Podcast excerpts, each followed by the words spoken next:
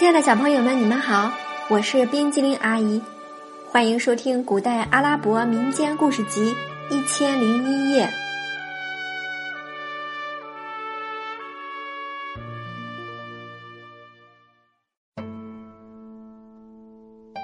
接下来我们要讲的故事是《赛义夫王子与古曼丽公主》第九集《人神完婚》。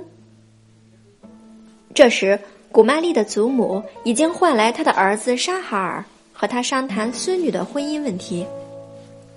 沙哈尔神王听完母亲对赛义夫的介绍，感到很满意。他说：“母亲，古曼丽是我唯一的女儿，也是您最宠爱的孙女。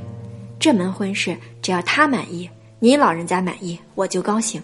刚才听您老人家说，那个小伙子不仅出身帝王之家，而且英俊、勇敢、正派。我想亲眼见一见他，跟他谈谈。老太婆立即命古曼丽的使女去园中呼唤赛义夫，可是她找了好几圈都没有找到赛义夫的踪影。使女转回宫殿，回禀太后说：“那个小伙子不在花园里。”太后立刻招来园中几名侍卫，问他们见到赛义夫没有。其中一位说：“我刚才看见艾勒格神王的五个臣民把一个小伙子带到空中飞走了。”太后听了大吃一惊，拍案而起，对儿子说：“你是一个赫赫有名的神王，难道能容忍艾勒格的臣民闯进我们的领地？”明目张胆的劫走我们的客人吗？太后，这个人杀死了艾勒格神王的儿子，艾勒格找他报仇是情理之中的事。我们和艾勒格是同类，怎么能为凡间的事互相结仇呢？不，你说的不对。赛义夫是我们的客人，他是来向你的女儿求婚的，我们应当保护他的生命安全。艾勒格手下野蛮的。抢走我们的客人，就是对我们的冒犯。现在我命令你率领人马去艾勒格那里要人，要不就别回来见我。沙哈尔神王十分惧怕母亲，于是即刻发号施令，调兵遣将，亲自率领人马去征讨艾勒格。到了埃勒格神王的管辖区，艾勒格顺部下出来迎战。两军兵对兵，将对将的打起来，打了十几个回合，艾勒格及其部下抵挡不住，一败涂地。艾勒格和他的家眷都成了沙哈尔神王的俘虏。艾勒格被卫兵带到沙哈尔面前，沙哈尔问：“艾勒格，赛义夫是我的客人，你的部下为什么不打一声招呼就把他劫走？现在他在哪儿？”沙哈尔。艾勒格怒视着沙哈尔说：“你我都是神类，难道你要为了一个凡人跟我结仇吗？你只要把赛义夫给我交出来，我就释放你和你的家人，并交还所有的俘虏。”沙哈尔，难道你认为那个凡人比我儿子还重要吗？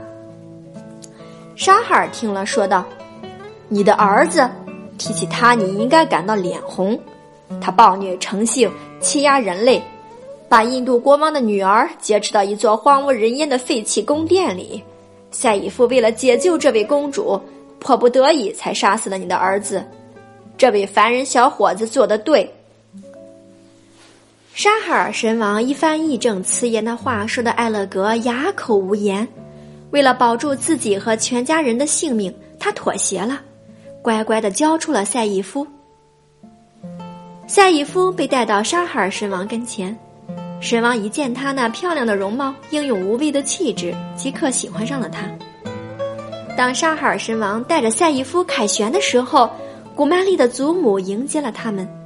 一见面，沙哈尔就对老太后说：“您老人家真有眼力，赛义夫是个难得的好青年，跟我女儿也很般配。我看。”这两天，你老人家就随他一起上色兰迪布去为他俩举行婚礼吧。色兰迪布是个秀美如画的城市，那里有古曼丽所热爱的印度国王夫妇和他的好姊妹胡塔尼。太后爱孙女胜过一切，赛义夫迫不及待的想见到心上人，于是只休息了一天，他们就带着大批礼物，乘着高大的神马，奔向色兰迪布了。美丽的古曼丽公主快乐的欢迎老祖母和赛义夫的到来。当她亲耳听说祖母是来参加她的婚礼的时候，高兴的不知说什么好。她愉快的拥抱着老祖母，感谢他老人家对他的无限疼爱。老太后恳请胡塔尼的父母协助筹办婚礼。不久，隆重而热闹的婚礼在印度国王的御花园中举行。赛义夫王子和古曼丽公主终于结为夫妻。婚后，赛义夫和古曼丽生活的十分幸福。可是赛义夫每当想到他的兄弟苏尔德还孤身一人，心里就不好受。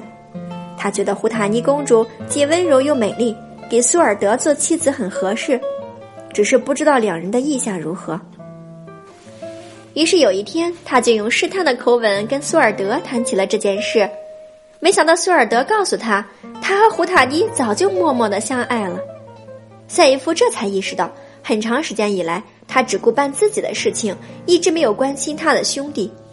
他感到内疚，同时也很惊喜。他拥抱着苏尔德说：“兄弟，听了你的坦白，我太高兴了。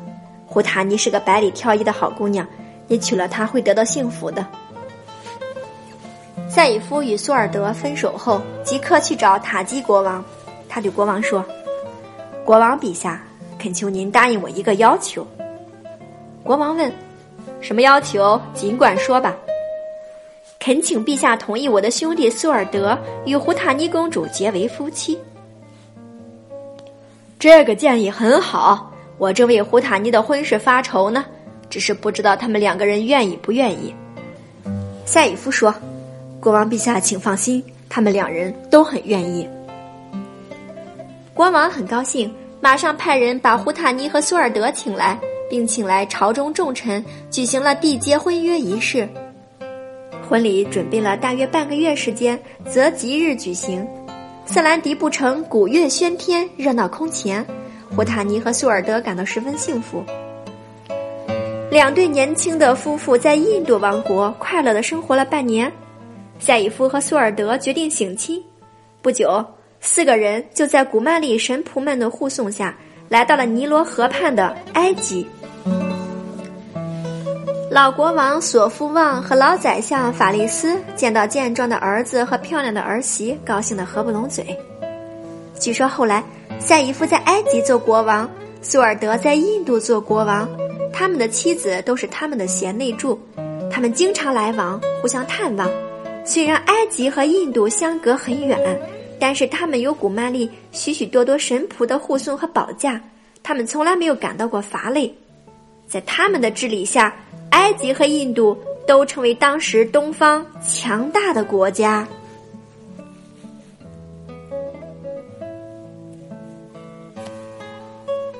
亲爱的小朋友，赛义夫王子与古曼丽公主的故事到这里就全部结束了，咱们下次再见，拜拜。